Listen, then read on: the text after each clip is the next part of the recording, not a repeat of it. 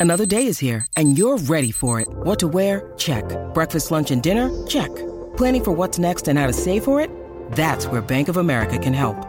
For your financial to dos, Bank of America has experts ready to help get you closer to your goals. Get started at one of our local financial centers or 24-7 in our mobile banking app. Find a location near you at bankofamerica.com slash talk to us.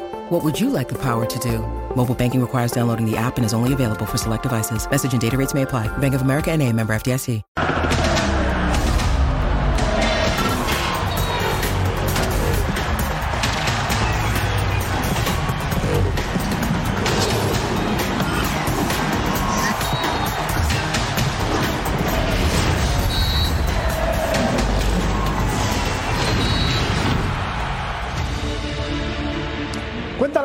Que Cruz Azul es un equipo grande, pero se comporta como si fuera uno cualquiera.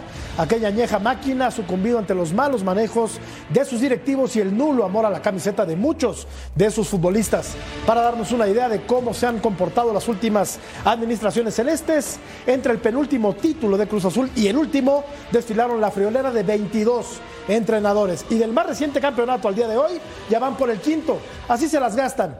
Así es que entre cooperativistas enojados y directivos prófugos de la justicia se deban el ritmo actual de Cruz Azul que busca técnico desde el abismo. ¿Quién será el guapo que se anime a tomar las riendas de un equipo que ha cosechado un solo punto de 15 posibles? Lo platicamos esta noche en punto final. Buscar entrenador se ha vuelto una constante en Cruz Azul. No hace mucho, la máquina levantó la novena de liga. Pero ¿cuántos entrenadores lo intentaron? Desde que Luis Fernando Tena consiguió el octavo título en el invierno 97, tuvieron que pasar 22 estrategas y casi 23 años hasta que Juan Reynoso levantó la anhelada novena. Nombres como los de Mario Carrillo, Enrique Mesa, Rubén Omar Romano, Paco Gemes, Pedro Caixinha y hasta Joaquín Moreno como interino, entre otros, desfilaron sin éxito. Tenemos la gloria y la gloria para nosotros es la novena y es eso que vamos a intentar pelear. El peruano rompió la sequía, pero también su relación con la directiva y dejó al equipo. Pero yo siempre he dicho que el fútbol y la vida te colocan en el lugar que te mereces. Y no lo hablo por Juan Reynoso, lo hablo por el grupo que, que viene años trabajando, sufriendo, por Cata, por Chuy, Adrián, por todo ese grupo que, que la verdad este, los he visto llorar. Después vinieron Diego Aguirre y Raúl Gutiérrez, y este último tampoco logró el objetivo. Se abren las expectativas, tenemos que mejorar todavía más para, para el inicio del torneo y, ser competitivos para, para, pelear por el título, que ese es eh, eh, uno de los objetivos que tenemos. Dos años después de tocar la gloria, la máquina es penúltimo lugar del torneo. Joaquín Moreno asumirá un nuevo interinato, por lo que la cuenta va en cuatro estrategas después de la novena, y Cruz Azul está en su peor momento. ¿Qué tal amigos? ¿Cómo están? Muy buenas noches. Bienvenidos a Punto Final. Triste historia, la de Cruz Azul que tiene solamente un punto, un equipo que anda realmente a la deriva porque ha sido dirigido, Ceci, te saludo con mucho gusto, por una caterva, caterva es la palabra de hoy, de impresentables en los últimos años. ¿Cómo estás, Ceci? Muy bien, Ivo. Buenas noches. Primero, primero es multitud de personas o cosas consideradas como conjunto desordenado o de poco valor e importancia. Muy bien, muy bien. Ceci. No, no, si yo agarro los libritos también. Qué placer estar contigo, con, con Juanjo, qué placer también estar con Armando, con Marianito. ¿no? Un saludo a toda la Unión Americana, feliz de estar acá. Sí, es, triste, es muy triste lo de Cruz Azul, pero bueno, también es un reflejo del fútbol mexicano, ¿no? Dos títulos en poco más de 25 años. Armando Melgar, qué gusto saludarte. ¿Qué sabes del nuevo técnico de Cruz Azul? El gusto es mío, querido Jorge, Ceci, qué placer, Mariano, Juan José. Muy buenas noches. Eh, sabemos, yo creo que hasta más que la directiva en este momento, ¿no? O sea, ya entrevistaron a todos los candidatos y dijeron, ¿saben qué? Vamos a esperarnos, se juega contra Puebla y de ahí vamos viendo cómo tomamos esta decisión. O sea que la cosa está entre Ricardo Ferretti, según sabemos, entre el turco Mohamed, Mariano Querido, y también está en la pugna, según nos hemos enterado, Hugo Sánchez. Mariano Trujillo, ¿cómo estás, Marianito? ¿Cómo estás, Jorge? Te saludo con mucho gusto, al igual que a todos mis compañeros. Qué placer estar con ustedes. Eh, podría ser esta palabra que aprendimos hoy sinónimo de Cruz Azul, ¿no? Porque eh, lo describe de manera perfectamente eh, al utilizar el diccionario, mi querido Ceci, ¿no? Este grupo de personas que, este, que realmente no saben para dónde van. Y dentro y fuera de la cancha, porque dentro de la cancha hace no mucho algunos de estos jugadores levantaban una copa, hoy se ven sin rumbo, sin ánimo, el lenguaje corporal es muy, muy malo de Cruz Azul. Yo no sé quién en sus eh, cinco sentidos se animaría a dirigir a Cruz Azul hoy. Pues hay, hay quienes, mira, ahí Rubén, nuestro querido amigo Rubén Omar Romano está dirigiendo a, a Mazatlán, por darte solamente un ejemplo. Juanjo Buscalia, qué gusto saludarte, ¿cómo te va? Hola Jorge, abrazo grande, saludo para todos los, los compañeros. Hay una palabra que creo que eh, habitualmente puede sanar este tipo de, de crisis y es volver a la identidad. ¿eh? Cuando los clubes eh, buscan entrenadores y aparece Hugo Sánchez, Mohamed, eh, Tuca Ferretti, vos decís, ¿qué tienen en común todos ellos? Realmente absolutamente nada, más allá de que son personajes muy conocidos en el mundo del fútbol mexicano. Creo que Cruz Azul, más allá del título que apareció en medio de la pandemia, está atravesando una muy profunda crisis de identidad no se sabe quién toma las decisiones, no se sabe cuál es el rumbo, entonces en definitiva los resultados están a la vista. ¿no? Completamente de acuerdo. Vamos a revisar la encuesta del día de hoy y dice así, ¿qué cambios le urgen más a la máquina? ¿De directiva, de futbolistas, de estadio o todas las anteriores? A ver, Ceci querido, entre el 97 y el 2021, 22 técnicos. da nos da risa, pero es un asunto serio, ¿eh? No, no, Son terrible. demasiados técnicos. No, sí, eh, eh, es una barbaridad, pero, pero también digo, creo que Buscalia eh, dijo algo bien importante, ¿no? Es identidad. Yo le digo sentido de pertenencia a algo, ¿no? Y creo que en Cruz Azul no hay un sentido de pertenencia a nada. Aparte, la gente que llega, en vez de venir a arreglar algo, ¿no? Termina desordenando todo. Salieron campeones después de un montón de tiempo después de un montón de tiempo salen de salen de- salen campeones y de pronto al medio año le dan las gracias al entrenador porque Reynoso no le servía. ¿Sí me entendés? Como que tienen todo ese tipo de situaciones. Una cantidad de gente que trabaja por detrás sin dar nombres, porque hay un montón de gente que trabaja ahí, pero tú no sabes que trabajan ahí. ¿Sí me entendés? Y esos son en realidad los que toman las decisiones. Y claro, Tú para tener un equipo ordenado necesitas ordenarlo afuera. No es adentro el tema, ¿eh? El, el- orden tú lo ves después. El orden empieza afuera. Sabemos a quienes nos gusta el fútbol que los últimos dos técnicos que hicieron campeones a Cruz Azul son Juan Reynoso y antes había sido Luis Fernando Tena. Pero tenemos que hacer mucha memoria para dilucidar quién fue el técnico anterior a ellos que fue campeón. Mira, aquí está Luis Fernando, de julio del 97 a marzo de 2000, campeón de liga y campeón de la CONCACAF en el 96 y también Esa fue una buena gestión, la de 97. Marcarián, ¿eh? Por supuesto que sí, sí lo fue. Y no porque sea uruguayo, pero fue una buena gestión, ¿no? Perdieron la Mira, final. de junio de en 2007, torneo. Ceci, a junio de 2018, subcampeón del clausura 2008. Benjamín Galindo, de julio de 2008 a mayo de 2009, subcampeón de la apertura de 2008. Este equipo llegaba a finales. Claro, Las claro. perdía, pero llegaba. Memo Vázquez, de mayo de 2012 a diciembre de 2013, campeón, subcampeón, perdón, del clausura 2013. Bueno, Luis Fernando Tena mucho más atrás. Joaquín Moreno ha sido interino ya en otras ocasiones. Eh, con Pedro Caixinha también se llegó a, a una final. Y con Juan Reynoso, eh, la máquina consiguió su último título de liga. Son los más destacados porque son 22. 22 técnicos. ¿Esto de qué nos habla? Ya decía Ceci, lo decía Mariano también, Juanjo, que la casa está muy desordenada, Armando. La casa está patas para arriba, hay un directivo prófugo de la justicia, porque Billy Álvarez, hasta donde yo me quedé, No, está sí. prófugo, ¿no? De repente salió por ahí en un video, pero nadie sabe dónde está. La cooperativa, tengo entendido que tiene muchos problemas y la actual directiva está tratando de resolver los problemas que desde hace muchos años eh, aquejan a Cruz Azul. Pero, ¿en dónde está la respuesta para volver a este equipo a los primeros planos del fútbol mexicano?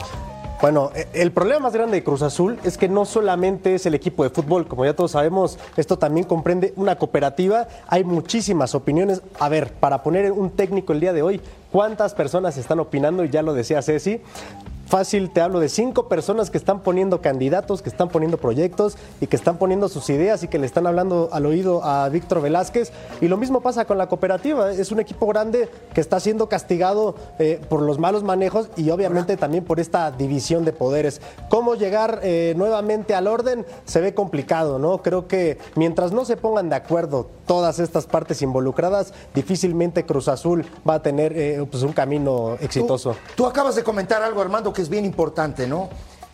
Tú sabes, dame un nombre de esos cuatro o cinco que manejan ahí. Dame un nombre, no, no me des dos, uno.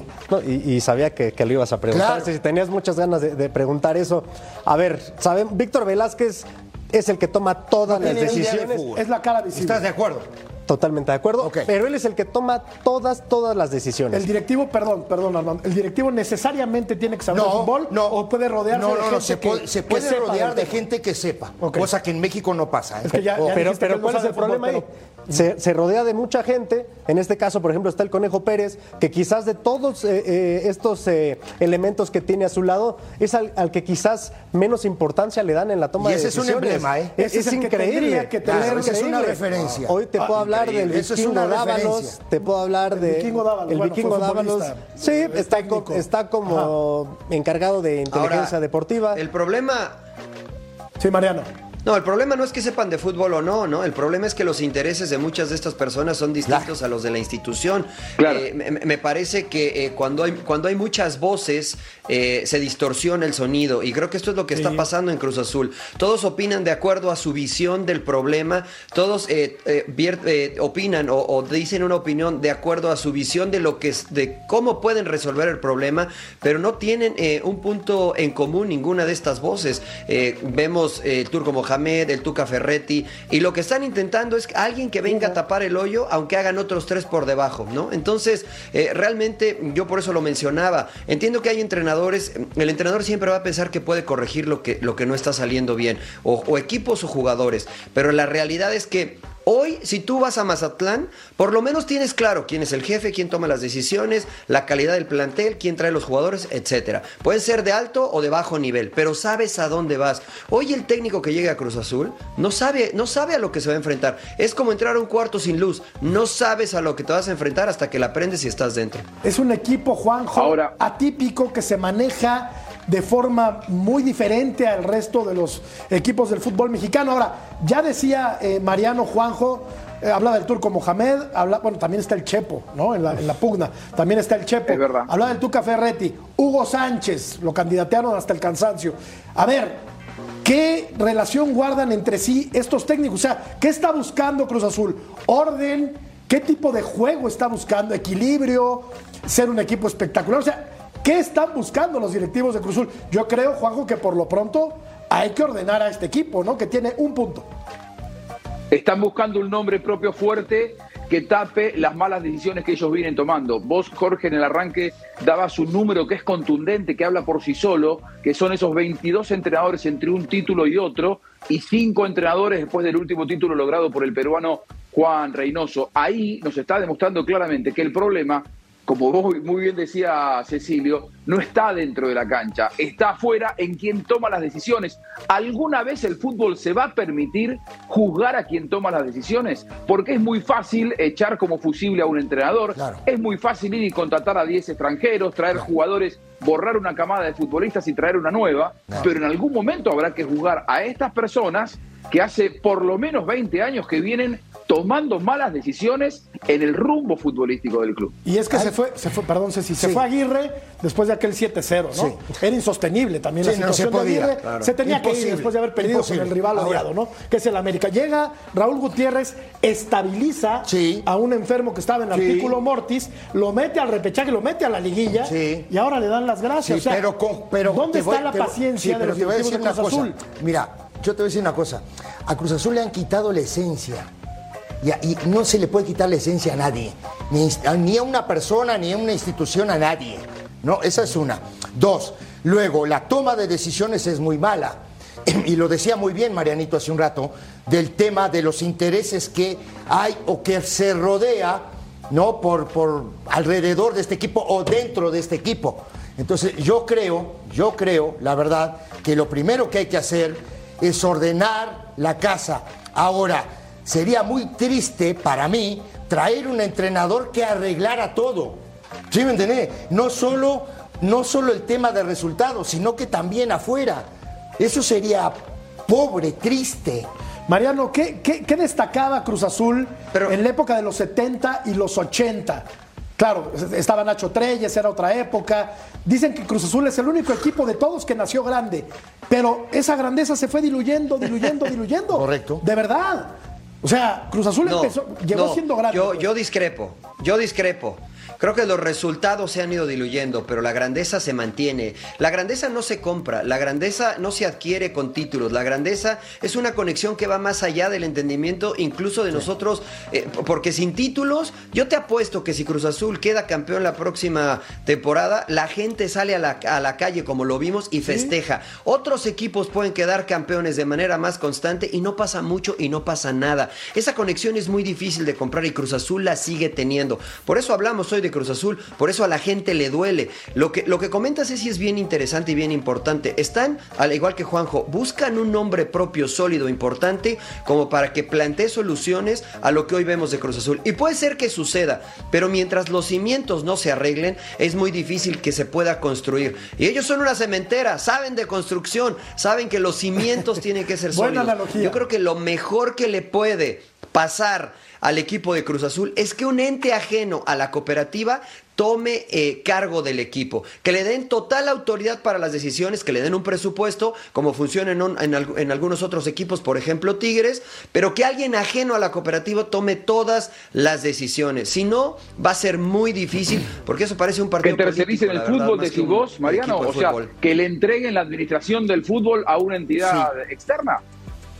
Totalmente. Totalmente. Sí, sí, sí, Claro. sí. Creo que es lo mejor que le puede pasar a Cruz Azul. Pero por supuesto. Y, y no va, y no va a pasar, compañeros. Definitivamente se los puedo decir. e- Eso no va a pasar en Cruz Azul.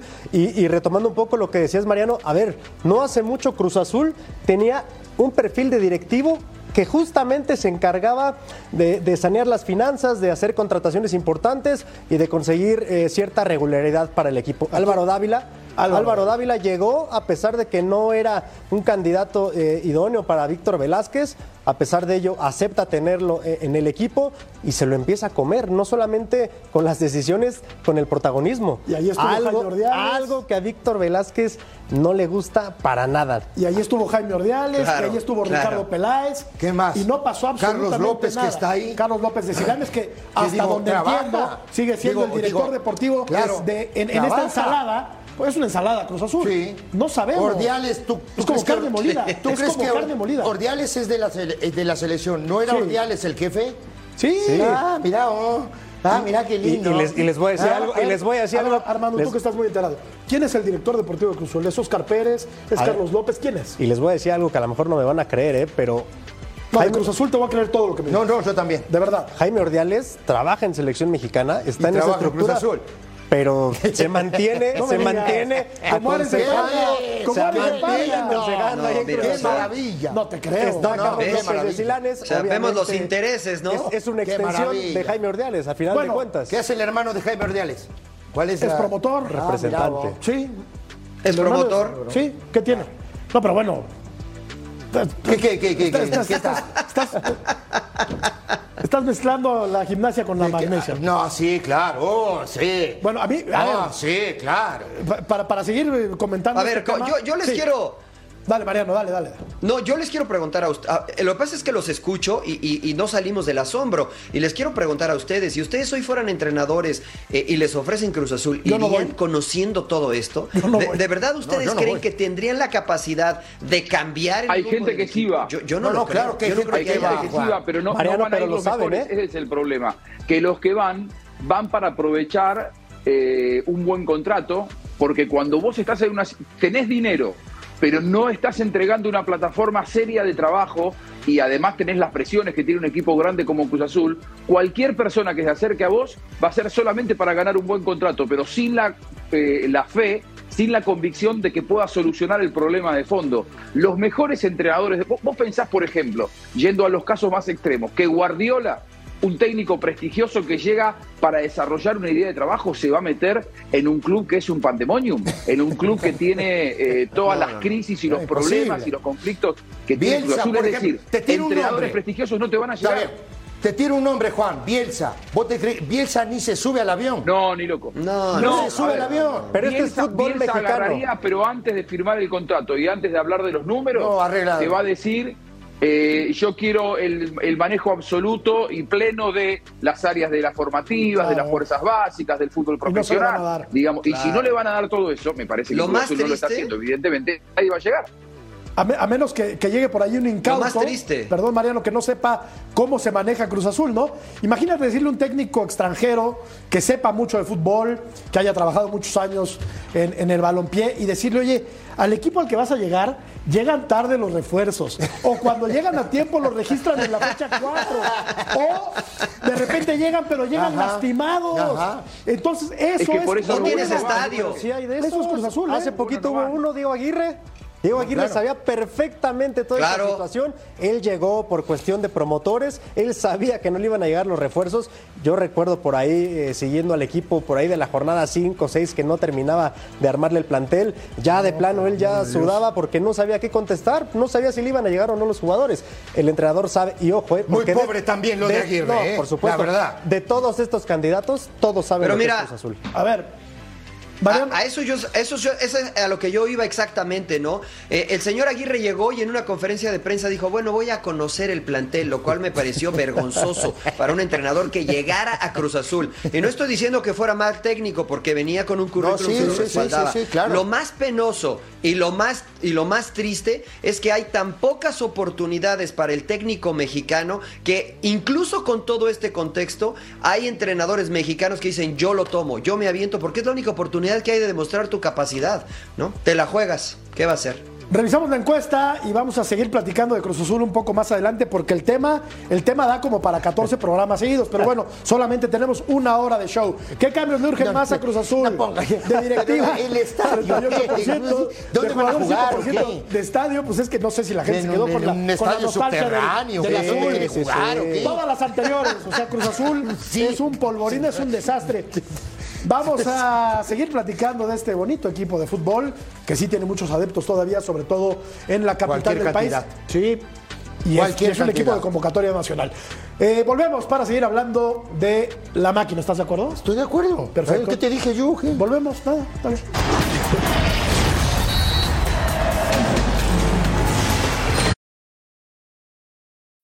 When you need mealtime inspiration, it's worth shopping Kroger, where you'll find over 30,000 mouthwatering choices that excite your inner foodie. And no matter what tasty choice you make, you'll enjoy our everyday low prices, plus extra ways to save, like digital coupons worth over $600 each week. You can also save up to $1 off per gallon at the pump with fuel points. More savings and more inspiring flavors make shopping Kroger worth it every time. Kroger, fresh for everyone. Fuel restrictions apply.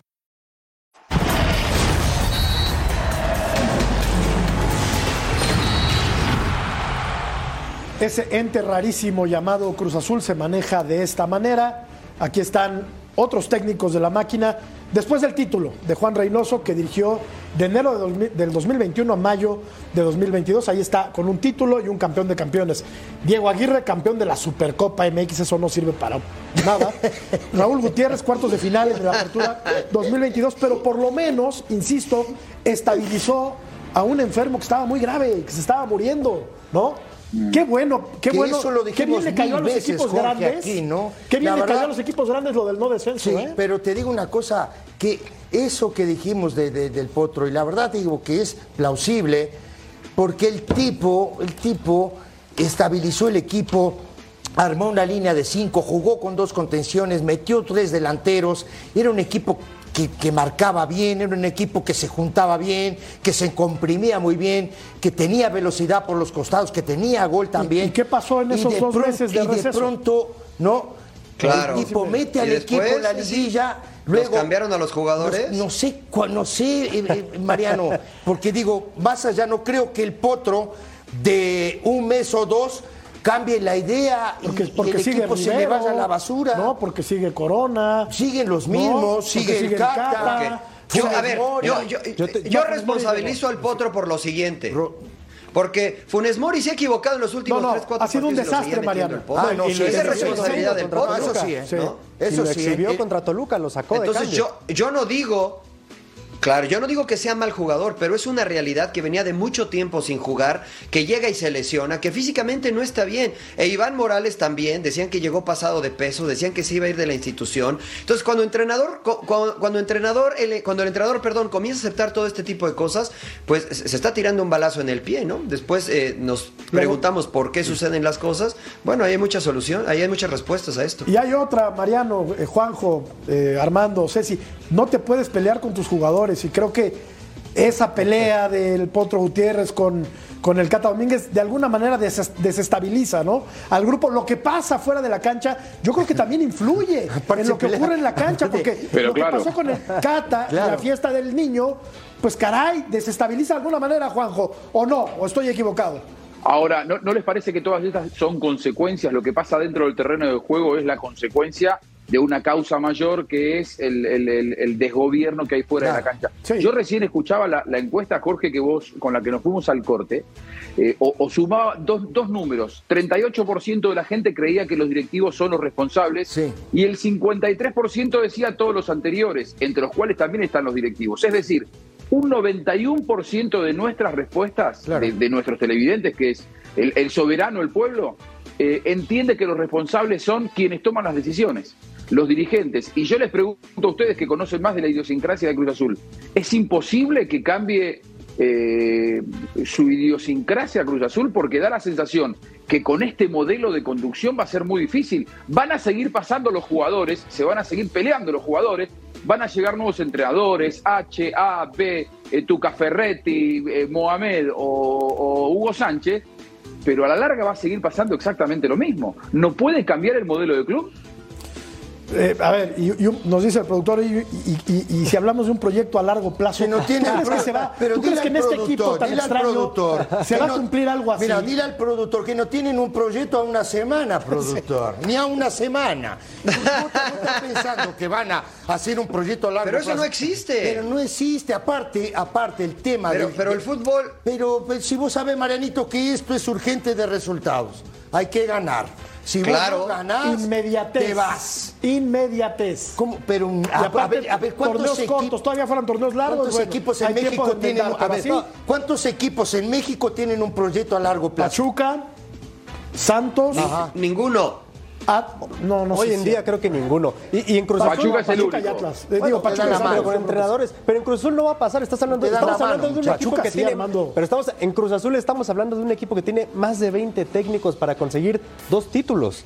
Evidentemente no va a pasar en Cruz Azul. En Cruz Azul hay una urgencia de resultados, pero por supuesto esto no está apoyado también ni en inversión, ni siquiera en una estructura deportiva. Hoy al entrenador que llegue en Cruz Azul le dicen esto es lo que hay y si quieres firma, éntrale, pero nos tienes que llevar a la liguilla y tienes que pelear campeonatos. A ver, Juanjo, tuvieron que haber eh, eh, dejado continuar al Potro Gutiérrez, continuar con él por lo que hizo la temporada anterior. Ha sido un arranque pésimo, pero debió ser más paciente la directiva o hizo bien la directiva de Cruzul en cortarle la cabeza a Raúl Gutiérrez. Está, está claro que para los directivos siempre es más fácil cortarle la cabeza a los entrenadores que mirar para adentro. Eh, si el Potro había perdido el control del vestuario, es muy difícil continuar. Eso está claro. Se debe evitar y, y en cuanto el liderazgo pasa a estar amenazado, es muy difícil continuar. Sin embargo, yo insisto, los eh, dirigentes son los principales responsables y no tanto los entrenadores. Los entrenadores son aves de paso, mañana llegará otro y los problemas van a seguir estando. Van a ser cinco técnicos en solamente dos años. Son muchos, ¿no? Para un equipo como Cruz Azul. Sí, sí, dividilo. Oye, es que es, es demasiado. Claro, Es una barbaridad. Pero bueno, digo, lo que pasa también, digo, digo más allá que de- del tema de, de, de- ¿cómo te digo? De la esencia del equipo, ¿no? Del tema del sentido de pertenencia. Se equivoca también el potro, porque el potro se pelea con un referente. A los referentes tienes que abrazarlos, juntarlos contigo, tratar de buscar, tratar de buscar una solución, ¿no? Junto con tres o cuatro líderes, que no sé cuántos líderes tendrá este equipo, porque si tú lo ves. Que ese referente al que haces alusión Es el Cata. No, no, y ya sí, Y es yo- un yo, tipo de yo- yo lo sé, muchísimos años. Pero dio muestras de no tener la cabeza Bueno, Bueno, bien, sí, bien también. asentada sobre los Bueno, otros. se ¿eh? equivoca todo el mundo también, ¿eh? Pero fuera de la cancha, Ceci. Sí, fuera de la cancha. Lo, se lo que equivoca se todo el mundo en la también. fiesta Jorge. infantil del niño no tiene perdón. O sea, yo Sí. creo que lo tendrían que haber incluso separado. Que- que- de es que no tiene perdón, pero que no afecta de manera directamente No. a su rendimiento. Ah, y a- y- y- y a Pero los no crees que- resultados me parece que, tampoco. pero me no parece crees, que hay que separar. Pero no afecta el entorno, Mariano. Bueno, afecta el entorno por cómo se absorbe. Mira, te voy a decir algo. Cuando decías proyectos a largo plazo, no existen los proyectos a largo plazo, porque si existiera un equipo con un proyecto a largo plazo, se mantendría el entrenador y quienes irían cambiando serían de a poco los jugadores. Sí. Pero no existe. ¿Ni No existe solo en la sociedad en un proyecto a largo plazo porque acá- ni- eh, no, ninguno. ¿Pachuca no? ninguno. no? porque todos cuando no, me parece que no, me parece que Pachuca tampoco. Pachuca no tiene un Pa- proyecto. Pachuca trae ahora los Almada entrenadores, Mariano. Pachuca no tiene un proyecto Eh, que va más allá del entrenador, tal- va fíjate- cambiando. fíjate que ahora pensando- que van cambiando los fíjate que- entrenadores y el proyecto del club continúa.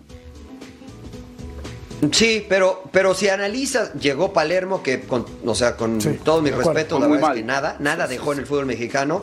Después llegó Pesolano, que a mí me gustaba, pero parecía que no encontraban eh, lo que quería Pachuca, ¿no? Finalmente encontraron a Almada y todo hizo clic. Pero a lo que yo me refiero es a lo siguiente, a que tan no hay un- un- una situación eh, de pensar a largo plazo que siempre se termina cortando al entrenador, porque no saben a dónde, a dónde quieren ir. Y es verdad, cuando te peleas con un referente, la situación se te Chao. voltea como Chao. entrenador.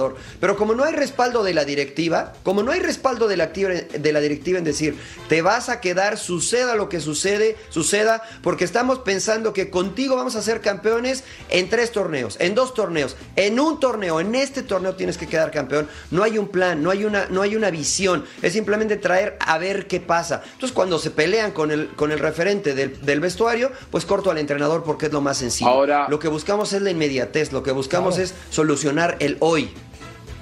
Pero Hoy no fue tanto eso. No ¿eh? debe- Se, se- se los puedo decir también, eh, porque estoy cerca, cerca de la fuente. Pues ten cuidado, ¿eh? No te vayas a quemar.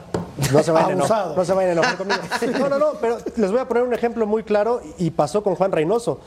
En su momento Juan Reynoso tuvo un conflicto muy importante, ni más ni menos que con el Cabecita Rodríguez. Goleador y referente del equipo. ¿Qué pasó en ese momento? Se impuso, impuso su, su jerarquía como entrenador, impuso su carácter también, porque Juan Reynoso tiene un carácter bastante fuerte. Y ahí le salió porque no solo el cabecita se ganó el respeto, también el plantel y la directiva en aquel momento dijo, ¿sabes qué? Es tu decisión, te vamos a dejar. Y ahí tú ves cómo te las arreglas. El equipo fue campeón. Te das cuenta del éxito cuando llegó, ¿no? Cuando hubo liderazgo. Ah, cuando hubo alguien que impuso liderazgo, aunque sea Claro. como entrenador, a su manera Juan Reynoso logró eh, imponer liderazgo que da la sensación que es lo que le está faltando a Cruz Azul. Yo tengo la sensación que Cruz Azul va a alcanzar el éxito el día que se ordene, no el día que quiera armar un plantel o traer un técnico para ser campeón. Porque el principal problema no es si sale campeón, primero tiene que ordenarse, primero tiene que saber hacia dónde va, recobrar la identidad, un poco lo que marcábamos hace un rato. El día que, esté ordenado y que tenga una, eh, un- un- una organización virtuosa, la consecuencia no será la crisis, sino que la consecuencia serán los títulos, pero primero se tiene que ordenar. Cruz Azul va a Puebla, por cierto, y no será un partido para nada sencillo para la máquina, que no sabemos si ya tendrá técnico o no. Regresamos para platicar del nuevo técnico de la selección mexicana de fútbol, Diego Coca, que está visitando los estadios de la República para ver futbolistas. Falta mucho para el Mundial, pero hay otros eh, compromisos antes. Vamos a la pausa, continuamos en punto final.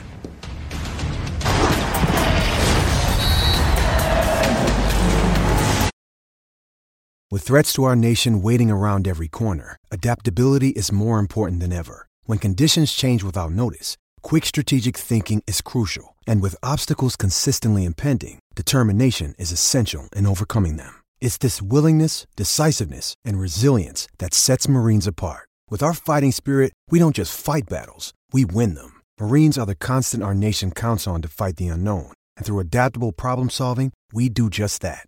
Learn more at marines.com.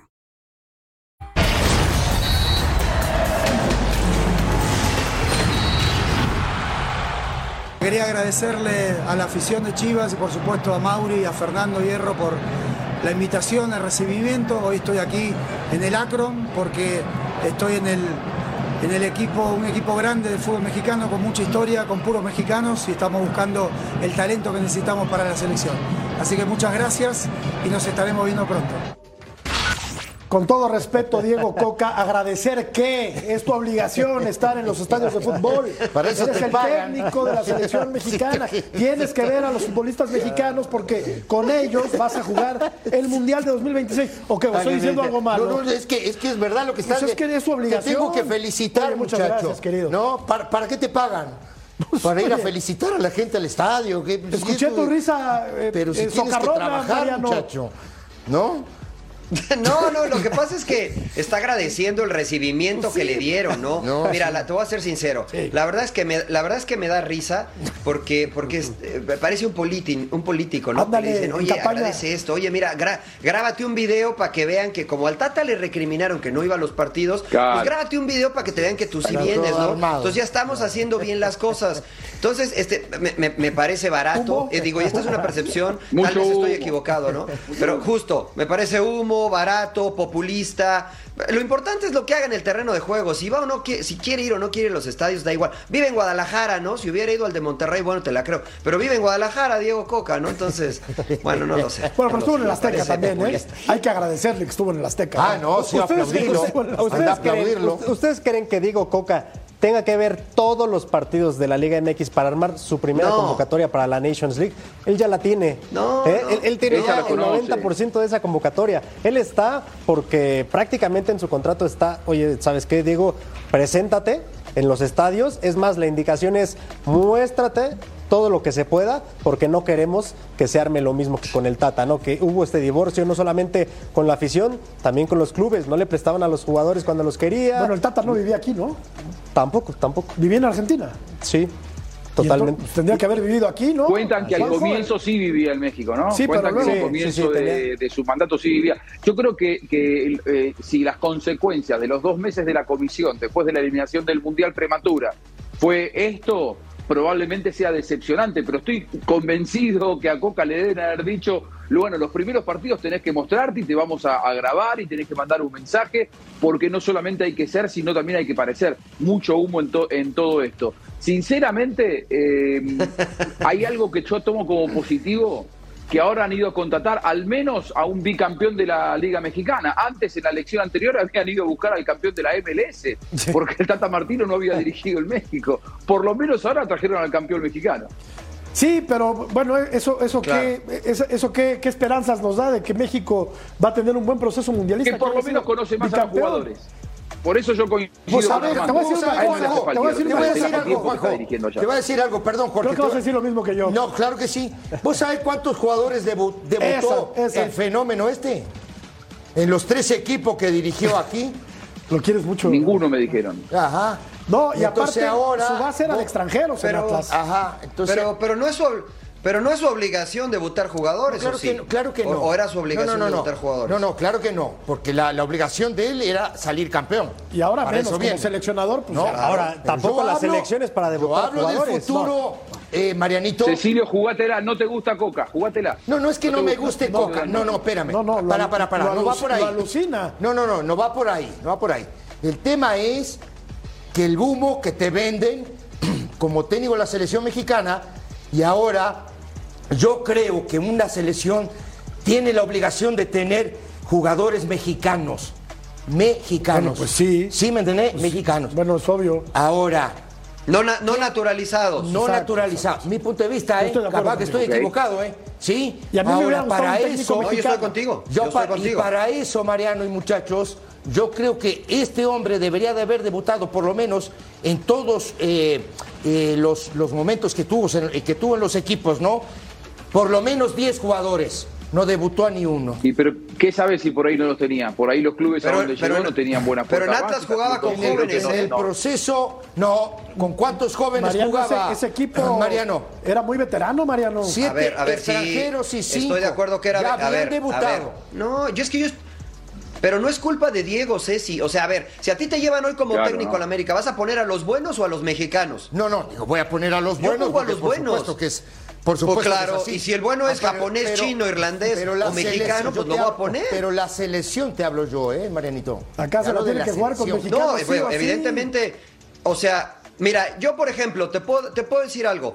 Diego Coca, sin ir a los estadios, conoce a la mayoría de los jugadores mexicanos que Seguramente. México por, el tiempo que ha estado acá. Seguramente. Por ejemplo, yo, yo te apuesto que Aldo Rocha, que fue un baluarte en su, en su Atlas campeón, no estaría en la selección nacional porque hay jugadores mejores que Aldo Rocha, pero sí tendría una posibilidad, si sigue creciendo, Jeremy Márquez, por ejemplo, Correcto. que es un jugador que con él fue titular y fue jugador joven de Atlas. ¿Por qué jugaba? Porque era bueno. No porque era mexicano y porque era joven, porque era bueno. Y creo que él puede tener un futuro cercano, mediano, eh, en, en selección nacional si sigue creciendo. Entonces yo creo que sí tiene ventajas Diego Coca. No era mi favorito, pero creo que checa todas las cajitas para hoy ser entrenador de la selección mexicana. ¿no? Ahora, la buena noticia para Coca y, y no tanto para Ceci porque no es de su agrado. La buena noticia para Coca. la buena noticia es que hoy hay jugadores mexicanos que atraviesan por un buen momento, ¿no? Lo vimos hoy, Kevin Álvarez, un doblete. Se viene una competencia bastante interesante en, en la banda derecha, ¿no? Y bueno, ya platicaremos más adelante. Que no te interrumpan, corte. tú No, el síguele. productor nos está pidiendo Tú síguele, hombre. Julián Araujo que se fue al Barça, ¿eh? Correcto. Vamos a la pausa. Síguele Armando hasta que, hasta que, hasta que nos corran. Hasta que nos, hasta que nos bajen el switch. Vamos a la pausa, continuamos en punto final.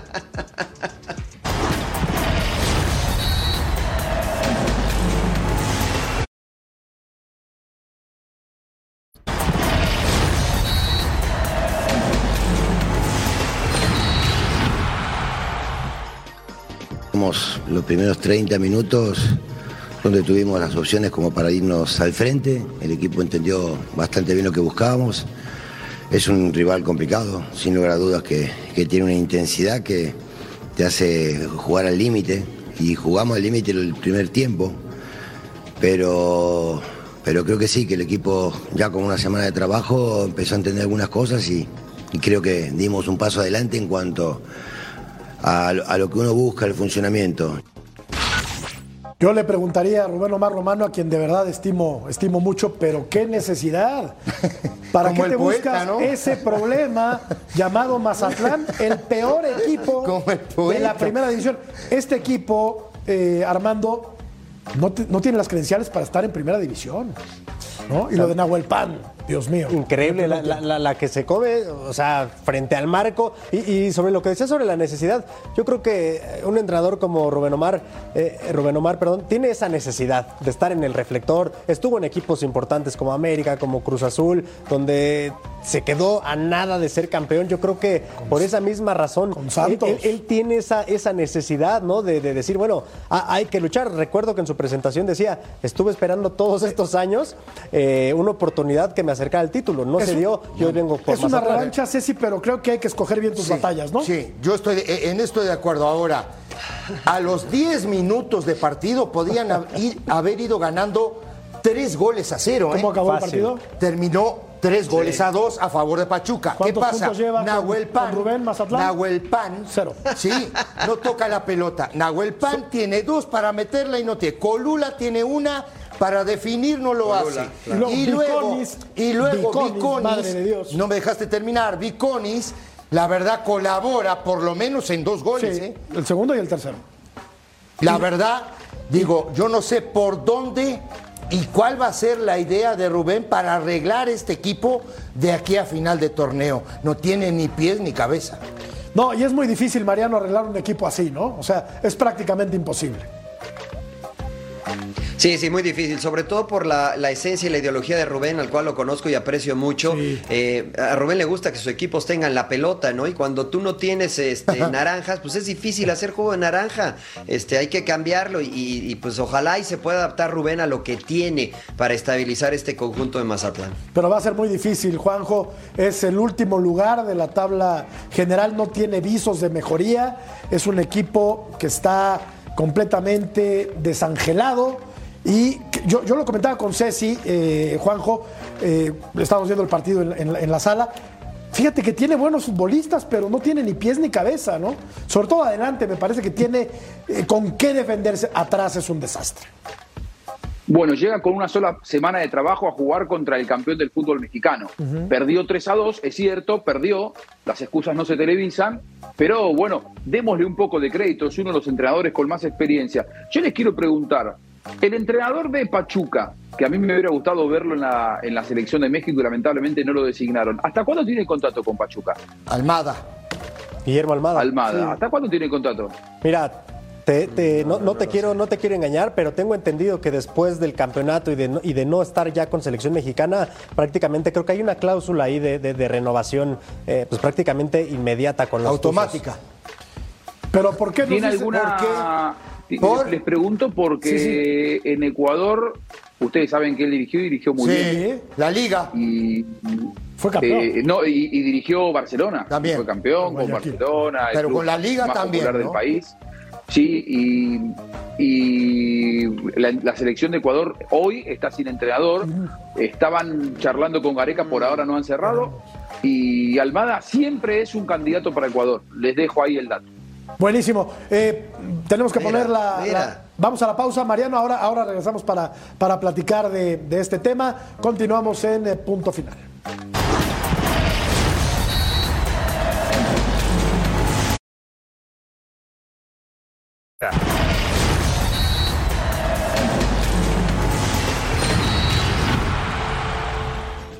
Sí, claro, este es parte de este mantenerse con la misma humildad de, desde que llegamos acá, este seguir, como les digo, trabajando para porque apenas es el comienzo de, de muchas cosas que, que se quiere lograr. Si bien Juárez no tiene el, el plantel más eh, profundo o el más vasto del fútbol mexicano, tiene buenos futbolistas y ha hecho Bueno. un, un buen inicio de temporada, me parece. Va a enfrentar a León en lo que pinta para ser un muy buen partido de fútbol. Dueñas, Fernández, Molina. Talavera. Talavera. Tiene buen equipo. El Tigres Chaca B. Rodríguez. Es un, es un Tigres B, ¿no? Un Sí, es un Tigres B, es correcto. 10 puntos en 7 juegos y el equipo de León tiene 10 puntos en 6 juegos. Partido muy parejo. Y ¿no? se está haciendo fuerte en casa, dos victorias de tres, Juárez. Va a estar complicado para el Arcamón. y- Le falta un partido a. León, ¿no? A, a León le falta un juego de la fecha 1, ¿no? Sí, el la fecha juego contra Mazatlán. Bueno, creo que Cristante tiene una buena oportunidad para, pues de, de alguna manera, darle energía a su carrera, Mariano. Para calmarse primero, ¿no? Porque está expulsado.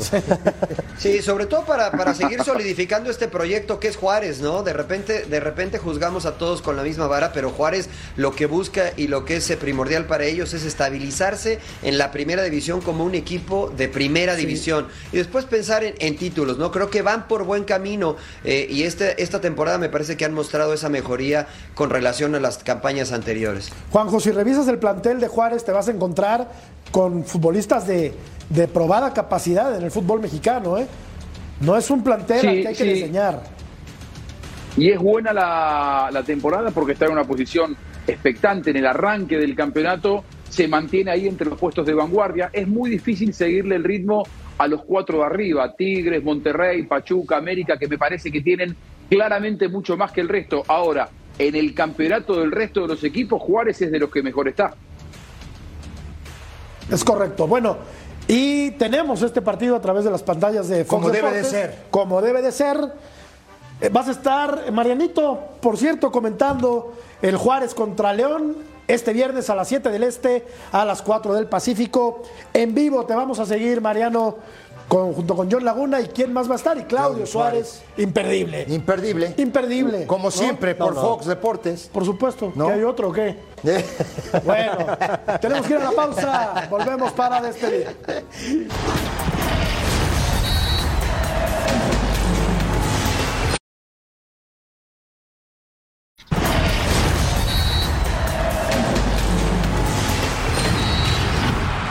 Cerramos nuestra encuesta del día de hoy. La gente quiere que Cruz Azul cambie de estadio, de jugadores y de directiva. Eso quiere la gente. Y ahí lo que decía Juanjo, 91%. Y de nombre, ¿no? Y de nombre ya Y de nombre vez. también. Digo, ¿qué van a ¿Cómo- jugar? y- van a cambiar de marca de uniforme. ¿Cómo está el tema del contrato de Almada? Tiene contrato hasta el 2025, para ya para contestarle ahí a, a Juanjo y a, y a la gente que tiene la duda. Almada contrato hasta el 2025 con los Tuzos. Y es una buena opción para Ecuador, ¿eh, Juanjo? Estamos de acuerdo. Eh, Ecuador eh, busca entrenador y uno de los nombres que seduce a sus dirigentes es eh, Almada. Eh, y sé que lo tienen ahí muy pendiente. Porque lo ha hecho muy bien en el fútbol mexicano. Gracias, Mariano. Un placer, como siempre, compañeros. Gracias, Juanjo. Mi querido Armando, muchas Muchísimas gracias. abrazo, Un placer. saludos para todos. Cecilio. ¿Qué pasa, mi George? Pásala Buenas bien. noches a todos. Buenas noches.